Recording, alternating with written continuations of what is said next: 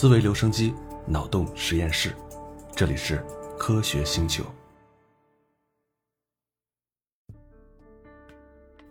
今天咱们来讲一个科幻故事。这个故事有一点特殊，因为它是我自己写的，所以如果万一你在其他地方读到过文字版的这个故事，不要担心我侵权啊啊！因为我既是作者，也是朗读者。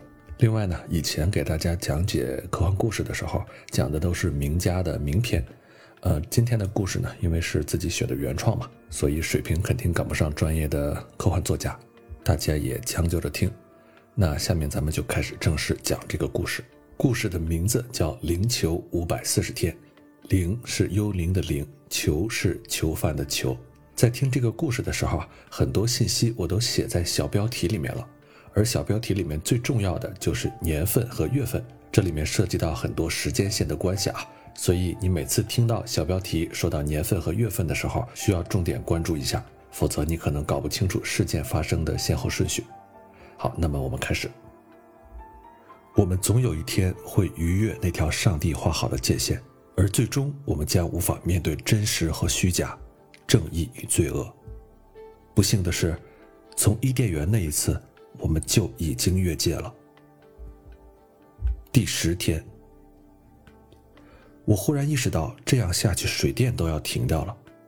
我跑进超市，在一楼的电子产品柜台翻出二十多个充电宝，打开包装，四处寻找插线板充上电，然后依旧在库房翻出一些食物和水，塞进大大的背包里。在呆坐着等待充电宝充电的时候，我想到。还有必要把这些东西浪费的搬回家吗？住在哪里又有什么区别呢？反正据我目前所知，除我之外，世界上一个人都没有了。然而住在这超市里又有什么意义呢？吃喝不缺，每天吃饱发呆，等到该变质的食物都变质了，再继续吃罐头吗？然后就这么浑浑噩噩的过下去？不行不行，我需要弄一辆车走出去。我还需要开始写日记，不能记录在手机或者电脑上，等真的停电了就什么都没有了。我在工作人员的办公室里很容易的找到了几把车钥匙，又在文具区拿到了一个厚厚的本子和几支笔。在离开超市之前，我盯着那二十多个已经充满电的充电宝，思索着保持手机一直有电还是否有意义。毕竟手机里所有的联系人都没有任何音讯了。思考了一分钟，我还是把它们一股脑的塞进背包里，万一用得上呢？我在地下车库同时按着几把钥匙的按钮，很快找到了一辆日系小轿车。嗯，就开这辆吧，比较省油。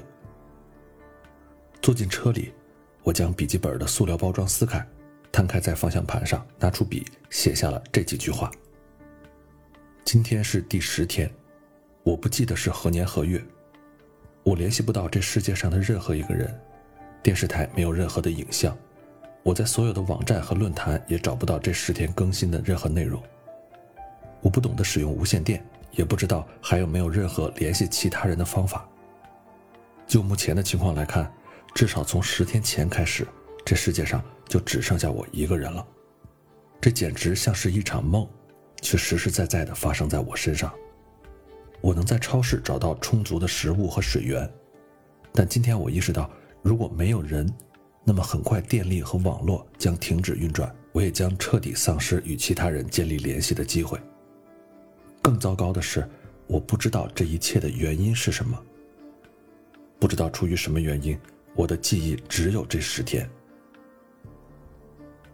合上本子，我随便选择了一个方向，踩下油门。踏上了寻找同类和记忆的路。二零二七年六月五日，节后历六百日，上午九点三十分。今天是个值得纪念的日子，劫后余生整整六百天。大部分幸存者都跑到了中心广场参加狂欢的庆典。零二九八号却没有心思去参加。满一年的时候庆祝过，四百天的时候也庆祝过。五百天的时候又庆祝过，如果真要狂欢，节后的每一天都是值得庆祝的日子。第六百天和第五百九十九天对于灭世病毒来说有什么区别吗？没有区别。如果他想要卷土重来，随时都可以，不用挑什么特殊的日子，就像他在六百天之前神秘的消失一样。秩序而不是狂欢，才是这个时代需要的东西。零二九八号清楚的记得，节后一年狂欢庆典的时候，由于丧失了秩序，世界上仅存的不到一万人中又死亡了四个人，两名死于过度饮酒，一名死于斗殴，另外一名则因为斗殴导致他人死亡而被判死刑。秩序绝不是在民众间自发形成的，必须有一小群精英站出来维持。作为这一万人中为数不多的在节后立之前从事法律工作的他。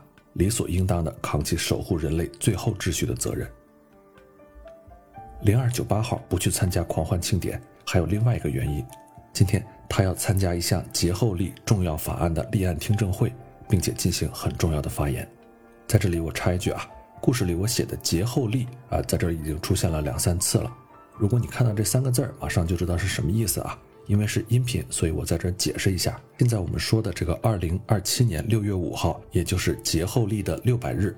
节后呢，就是劫后余生的节后，立就是立法的立。从这三个字儿可以看出来啊，目前我们的故事背景是在一场巨大的浩劫之后六百天发生的。好，我们回到故事啊。对病毒的恐惧，节后各国剩余人口的大合并，国家概念的废除。这一切都发生在短短不到两年的时间里，如此剧烈的社会变化导致人类法律体系的大崩塌，极少的人口和丰饶的物资，加上劫后余生的人们彼此的亲密和放纵，让盗窃、强奸等罪名都在人们的道德认知中暂时消失了。但随着时间的推移，私有概念和隐私观都会重回人们的心中。不过这些还不是最紧急的。两百多天前，那起酒后斗殴谋杀案还在时刻敲打着几十名社会精英的心。在这个仅剩一万人口的时代，对于谋杀罪该怎样处置和预防呢？要知道，在这个时代，杀死一个人就是消灭了万分之一的人口，这个行为对于人口总量的伤害比例是比历史上任何一场战争都要大的。这无疑是反人类的重罪，而将犯下谋杀罪的人处死。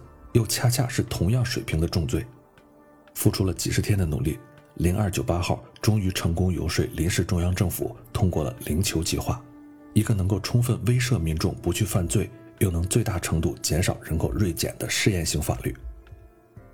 然而，一条法律从制定到实施，还会有许多的困难需要克服。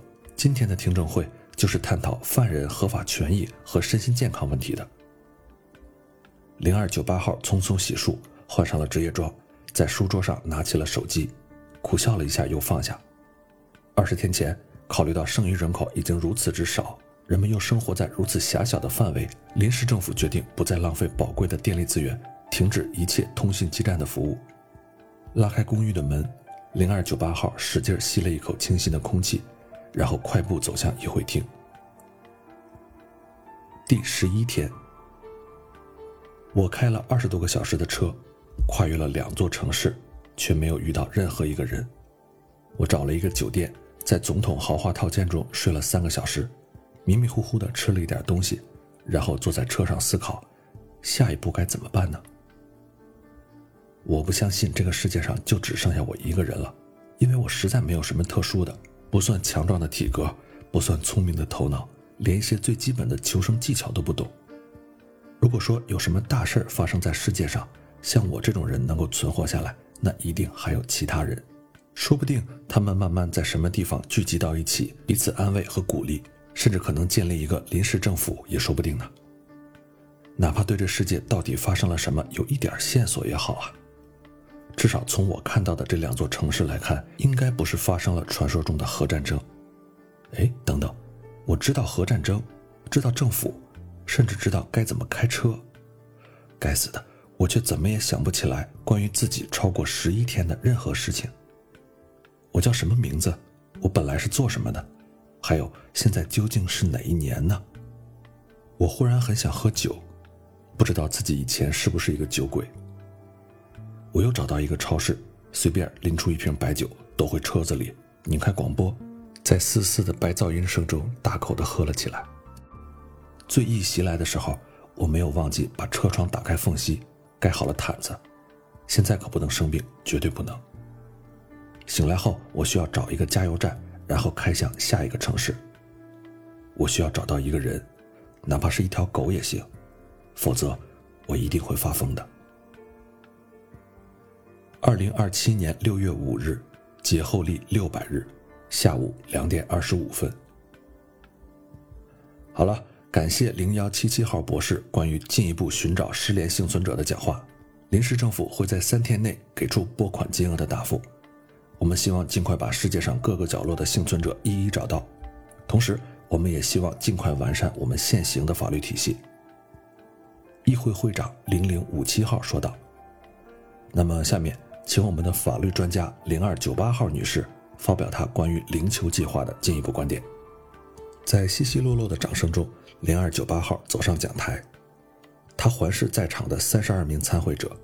暗暗希望今天他的演讲能够推动一项新的议案尽快实施，这可关系到万分之一甚至万分之几的人类未来的命运。各位下午好，今天是我们这一群人在这个悲伤的世界生存下来的第六百天。我再次感谢在座的社会精英，没有走出去参与狂欢，而是坐在这里一同理性的思考和探讨我们的明天。浩劫之前，我从事了十四年的法律工作，可以说我对几百年来人类社会的法律有着比在座各位更深的认识和见解。但是过去的法律几乎没有一条可以搬到现存的社会中。或许啊，几十年、几百年后，我们可以在这个星球上再度繁衍出无数的子孙。但现在就我知，我们每个人的编号都只需要四位数字。如今的我们是一个濒危物种。但正如各位所知啊，我们又是这个星球上唯一懂得谋杀同类的濒危物种，这为我们带来一个非常棘手的问题：对于谋杀犯，我们该如何处置呢？这个时候，台下一位大胡子的先生高声说道：“现在的谋杀犯比历史上任何一个时候罪行都要重。恕我不敬啊，我直到今天都非常反对你推行的灵球计划。以前要是在我们国家，零二九八号忍住被打断的不悦。”插话道：“嗯，零幺四四号先生，首先希望你听完我的话。其次，我们在半年前通过了法案，放弃自己的姓名，改用编号来彼此称呼，目的就是时刻提醒自己，我们所剩不到一万人了。我们必须放弃原来的国籍和种族观念，团结一致。这一点还希望您能记住。”大胡子不快的抖了抖胡子，叹了一口气说：“呃，是我的错，零二九八号女士。”请你继续说下去吧。谢谢你，零二九八号说。一年前的那起劫后首例谋杀案，我们不约而同的同意将犯人判处死刑，并且在死刑执行之后，又不约而同的想到一个问题：死刑和谋杀一样，都是急速导致我们人口锐减的恶性行为。我们需要一个法律来震慑杀人的行为，但是又不能轻易处死一个可能成为未来几十万人的祖先的人。此外，现在的人力资源不允许我们建立一个管理完善的监狱系统来对犯人实施肉体上的囚禁。这个深刻的矛盾是我极力推行灵囚计划的原始动力。呃，好吧，虽然这样仍然会浪费大量的电力资源，但是我们还是通过了你的提案，也在近期为第二名谋杀犯实施了为期两年的实验性零囚计划。那么今天你有什么新的提议呢？台下的主持人提醒零二九八号尽快进入主题。是的，项目实施的还算顺利。零二九八号点点头。犯人的身体保存完好，记忆和意识也都没有衰减的征兆。但是我担心这种不够人道的方式会导致犯人刑满释放后无法再进行繁衍的行为。换句话说，我们会浪费两年的电力资源去维持一个不能繁衍的人类生命。台下响起了一阵议论声。正如零二九八号所预料的那样，他等了十秒钟，继续说：“我知道各位可能会想，这是我提出的法案，我又反过来说它不人道。这其实不难理解，在提出法案之初，我是在尽全力从技术手段层面来让灵柩计划尽快实施，至少从肉体上保证死刑犯不被消灭，并没有时间细细的思考这个计划对犯人心灵层面的影响。”然而，当计划实施之后，我有了更多的时间冷静思考，逐渐想到一个灵球计划致命的缺陷。这个计划虽然可以保证犯人的肉体囚禁和一定程度的精神自由，却容易导致一个人的精神崩溃。于是我想到，我们应该一步步完善灵囚计划。一个人的精神如果彻底崩溃，那么当他回到正常世界的时候，有很大的可能性会丧失正常行动甚至繁衍后代的能力。我们需要给被囚禁的犯人一个意义，甚至一些朋友，来保证他们在精神牢笼中有存在下去的理由。太形而上了！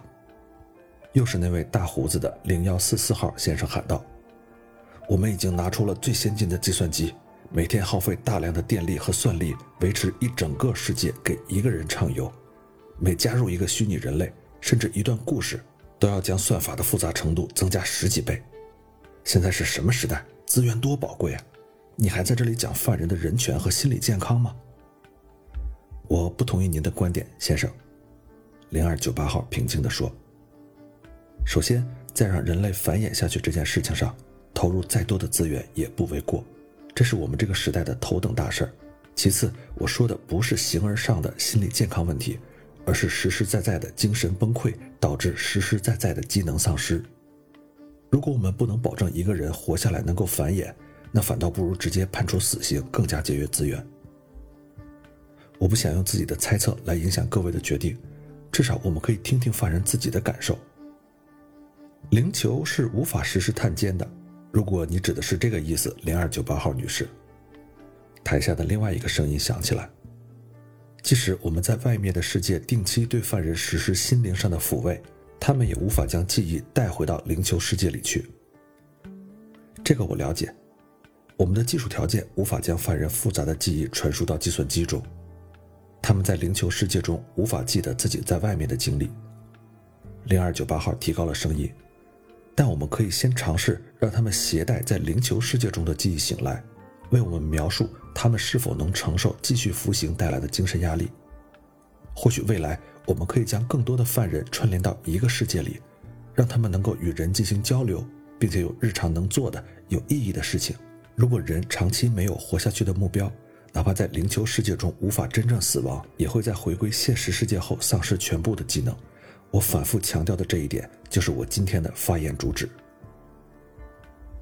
在台下响起的又一阵议论声中，零二九八号分辨出这么一句话：“嗨，这么费尽心机的争取，还不是因为最近关着的囚犯是自己的丈夫吗？”第三十二天，我有妻子吗？镜子中的自己三十多岁，长得不算丑。我想，如果正常的话。我应该会有吧。我躺在黑暗的屋子里，我甚至懒得去想这一间是酒店还是什么。盯着漆黑的天花板，想象着他的模样。他应该有着及腰的长发，但很少散开。他会把头发扎成精干的发髻。他的话不多，会喜欢在假日里和我一起坐在家里，读读书，或者去同一座城市的公园散步。他的五官和样貌很模糊，我很难在想象中看清楚，但我却能看清楚他厚厚的下唇，总是涂抹着泛着光亮的淡红色唇膏。生气的时候，他会咬住下唇，在亮晶晶的嘴唇上留下一排整齐的牙印儿。我很想念他，虽然我不记得他。如果他还活着，会在这个世界的某一个角落寻找我吗？会不会焦急的？在完全失去电力供应和通讯服务的世界里，像我一样开着老式的日系轿车，一个接一个的城市寻找我呢？当然，有更大的可能，他像这个世界上其他的所有人一样，莫名其妙的人间蒸发了，只有我在漫无目的的寻找。我想休息了，天亮的时候，我不再想重新坐上那辆车，我想躺上一整天。再躺上一整夜。我从来没有想过世界对于一个人有那么大。我马不停蹄的寻找，一个月过去了，我在这个星球上移动的距离，也许连一条短短的直线都不算。也许距离我行动范围之外几十公里，就是一个正常的世界，那里人声鼎沸，熙熙攘攘，人们在奔走相告，寻找失散的亲人。或者在讨论为什么这个国家的几座城市的人都消失不见了，计划着组织搜救队来寻找幸存者。但更大的可能是，再往前走几千公里，甚至跨越大洋到达另一块大陆，那里依旧没有一个人。我被上帝遗弃在这个星球上，却只拥有三十二天没有意义的记忆。我甚至没有一个伴侣来承担繁衍后代的责任。沉重的睡意席卷我的大脑，黑暗中天花板上的吊灯开始旋转，越来越快。在我意识到有什么不对劲之前，我就陷入了深深的睡眠。二零二七年六月二十六号，节后历六百二十一日下午七点二十五分。零二九八号在探视室的门外焦急地等候着。虽然有很多人反对，虽然囚犯是自己的丈夫，难免有不公正的嫌疑，但多亏自己的努力和人们的理智，议会决定批准一次探视。让囚犯醒来并且再次进入灵球会浪费很多的电力和算力，更何况零二九八号的提案还是让犯人携带进入灵球世界后的所有记忆醒来。这更需要大量的资源才能达成，所以这一次探视不能作为夫妻间的正常探视，而会被议会三十几名议员全程监听。零二九八号女士，您的先生零二九七号已经醒来了。由于犯人需要携带在灵球世界中的记忆进入现实世界，灵球一号计算机需要十分钟的时间重建他的记忆逻辑，请您再等待片刻。探视室里的广播。打断了零二九八号的思绪，她的心砰砰地跳了起来。三十二天的灵魂囚禁，自己的丈夫在空无一人的虚拟世界中到底是如何度过的呢？他是怎样克服自己完全没有记忆的困难，找到存在的意义的？自己和他的对话只能进行半个小时，他能不能承受重新回到灵球世界的打击呢？一声铃响。探视室的门打开了。零二九八号站起身，冲进了门里。她的丈夫赤裸着身体，半坐在漆黑的椅子上，伸开双臂迎接着她。在她跑过去的时候，零二九七号满脸泪流，大声呼喊她的名字，一把抱住了她。她也流下了眼泪，紧紧地抱住对方。拥抱持续了几十秒，零二九八号缓缓地放开了丈夫，说道。我们的对话被全程监听，叫我零二九八号，不要喊名字。嗯，知道了。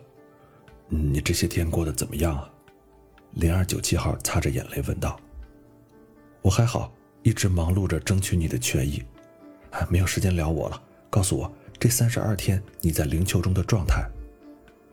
嗯，世界构建的很成功，没有逻辑错误导致我怀疑它的真实性，有饥饿感。也能通过食物来解决。最重要的问题是自我迷失，在那里我没有记忆，不知道为什么世界上只有自己一个人，不知道该去哪里，甚至连自己的名字都不知道。这个正是我担心也正在争取的事情。我担心长期的灵球服刑会让你彻底丧失自我，造成哪怕回到现实世界也无法修复的精神损害。我不知道长期下去会有什么样的后果。现在回忆起来，那里面的世界对我来说是另外一段完全不同的人生。在我醒来的前一刻，我正躺在一间停止了电力供应的房间里，考虑着放弃寻找，就在那里躺着等死。你不能那样，零二九八号说完这句话，又想到自己对丈夫的所有劝告都无法被他带回到灵柩世界中去，便苦笑着摇了摇头，说道：“那你认为在那个世界里？”至少应该有些什么才能够支撑你整个服刑期不至于崩溃呢？至少能不能给我一个解释啊？让那边的我记得世界发生了什么，才只剩下我一个人？零二九七号说：“一个解释比你想象的要复杂的多。记忆是需要自洽的。你想要记得灵丘世界没有人的原因，呃，比如说像现实世界一样发生了病毒大爆发。”导致除你之外全部的人类灭绝，你需要的不只是一个概念，系统需要建立病毒爆发后所有的细节，包括身边人的死亡、社会的恐慌、空气中致命的味道。要知道，一个正常人类大脑每秒钟能接收的数据量，算上听觉、嗅觉和触觉，要有几百 G 之多。你需要的一个小小的解释，甚至会引起整个灵球计算机的崩溃。而任何一处细节的丢失，都会让你怀疑世界的真实性。一旦怀疑开始，你的意识会逐步影响计算机的计算阵列，并进一步导致灵球世界的崩塌。明白了，零二九七号说。世界的崩塌也许会让我醒过来，导致算力资源浪费，甚至有可能让我精神彻底迷失在混沌中。是的，所以我们才需要花费那么大的精力来维持那个世界的可解释性。那么，能否在那个世界里加入一些意义呢？比如说，一个可以沟通的人，哎，哪怕一条狗也行啊。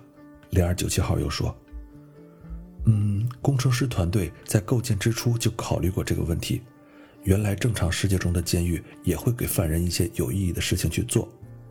零二九八号叹了口气说：“可是太难了，生物的复杂性是目前的技术手段无法精细模拟的。简单的说，如果放进去一个虚拟生物和你交互，你在那个世界中会对它产生什么行为，我们完全无法预料，更没有办法设计数以万计的行为反馈，那样更容易嗯露馅儿。”那有没有可能与其他犯人的精神世界进行串联，让我们共同待在同一个世界呢？零二九七号又问。技术上是可行的，前提是要有第二个犯人被判刑。但是你知道，现在的世界物资丰富，人们为了繁衍也不在意随时与他人进行交配，所以除了谋杀，这个时代几乎没有其他的罪名了。一个人身体被浸泡在营养液中。精神被关到一个没有意义的世界，这个刑罚对所有人都产生了极大的震慑。我，我不知道再过多久才会有人以身试法，更不知道你能不能撑到那个时候。零二九八号声音越说越低，一股绝望笼罩着他。零二九七号黯然低下了头，他想不到什么其他的办法了。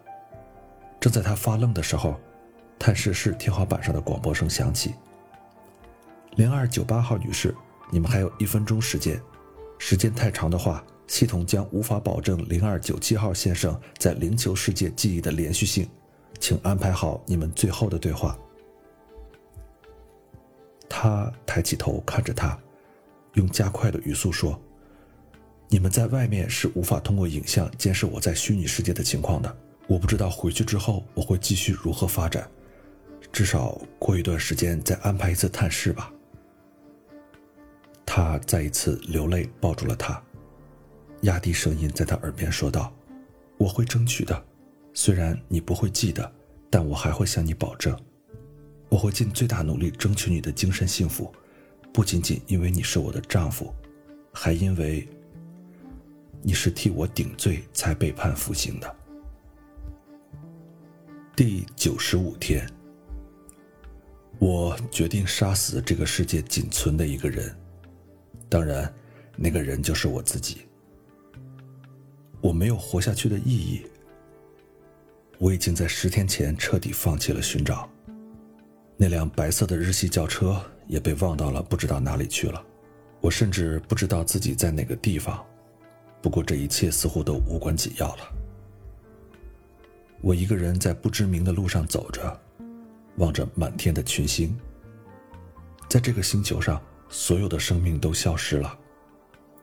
或许还有病毒和细菌们还活着，但是我看不见他们。没有一个人，没有一只狗或者一头牛，甚至没有苍蝇和蚂蚁。这样一件灭世的大事，对于头顶苍茫的宇宙来说，也许什么都不算。那些星星依旧闪耀着几十亿年来没有变化的光芒，所有的恒星和行星都在原来的轨道上运行。整个地球的生命史对他们来说不过是一瞬间的事儿，我的存在与否对他们来说又有什么区别呢？也许你是另外一个幸存者，足够幸运的话，你能捡到这本只写了八十多天的日记。或许你会耻笑我。三个多月的孤独都无法忍受。是啊，如果我是一个被发配的犯人，或是一个被困在小岛上的水手，我想我一定会尽力想办法活下去，因为我知道我还有希望回到文明社会中去，还有亲人和朋友在等我。而现在的我几乎肯定的知道，没有任何人在等待和寻找我了。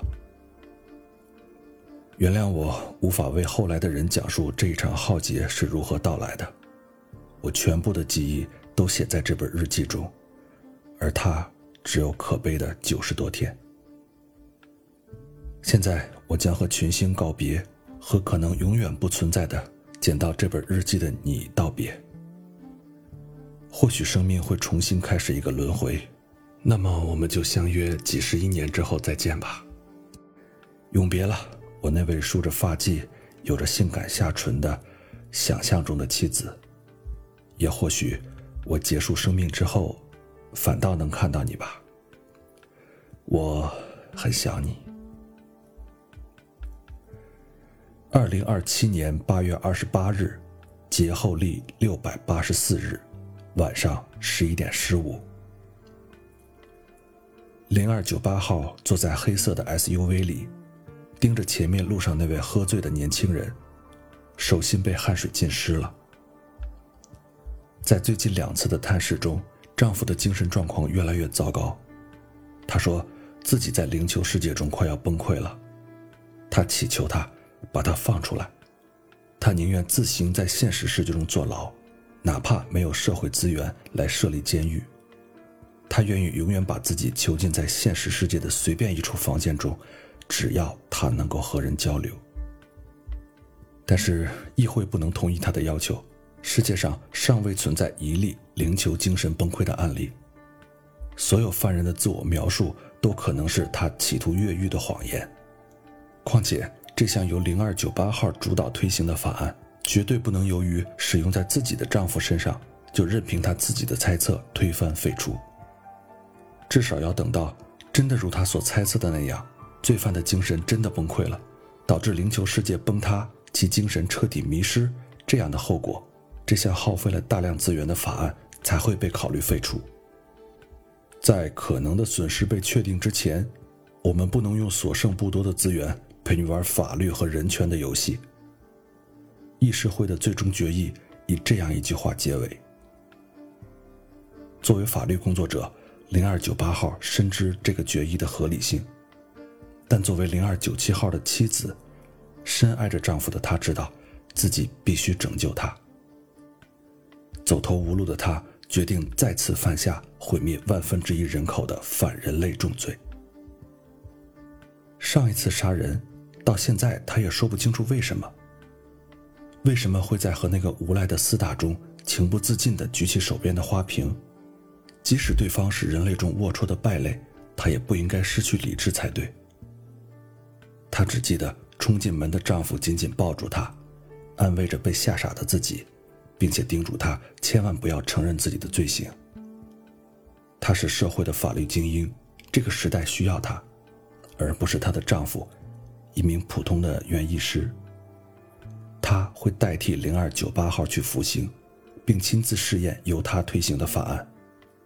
也许，这就是上天的安排吧。而这一次。我要拯救你，哪怕再次犯下滔天的罪。零二九八号点燃车子的引擎。明天我将会站在审判台上，光明正大的承认今晚的谋杀。无论那个被我撞死的醉汉对人类的价值多么微乎其微，都是我亲手毁灭了他和他未来可能繁衍出的千万子孙。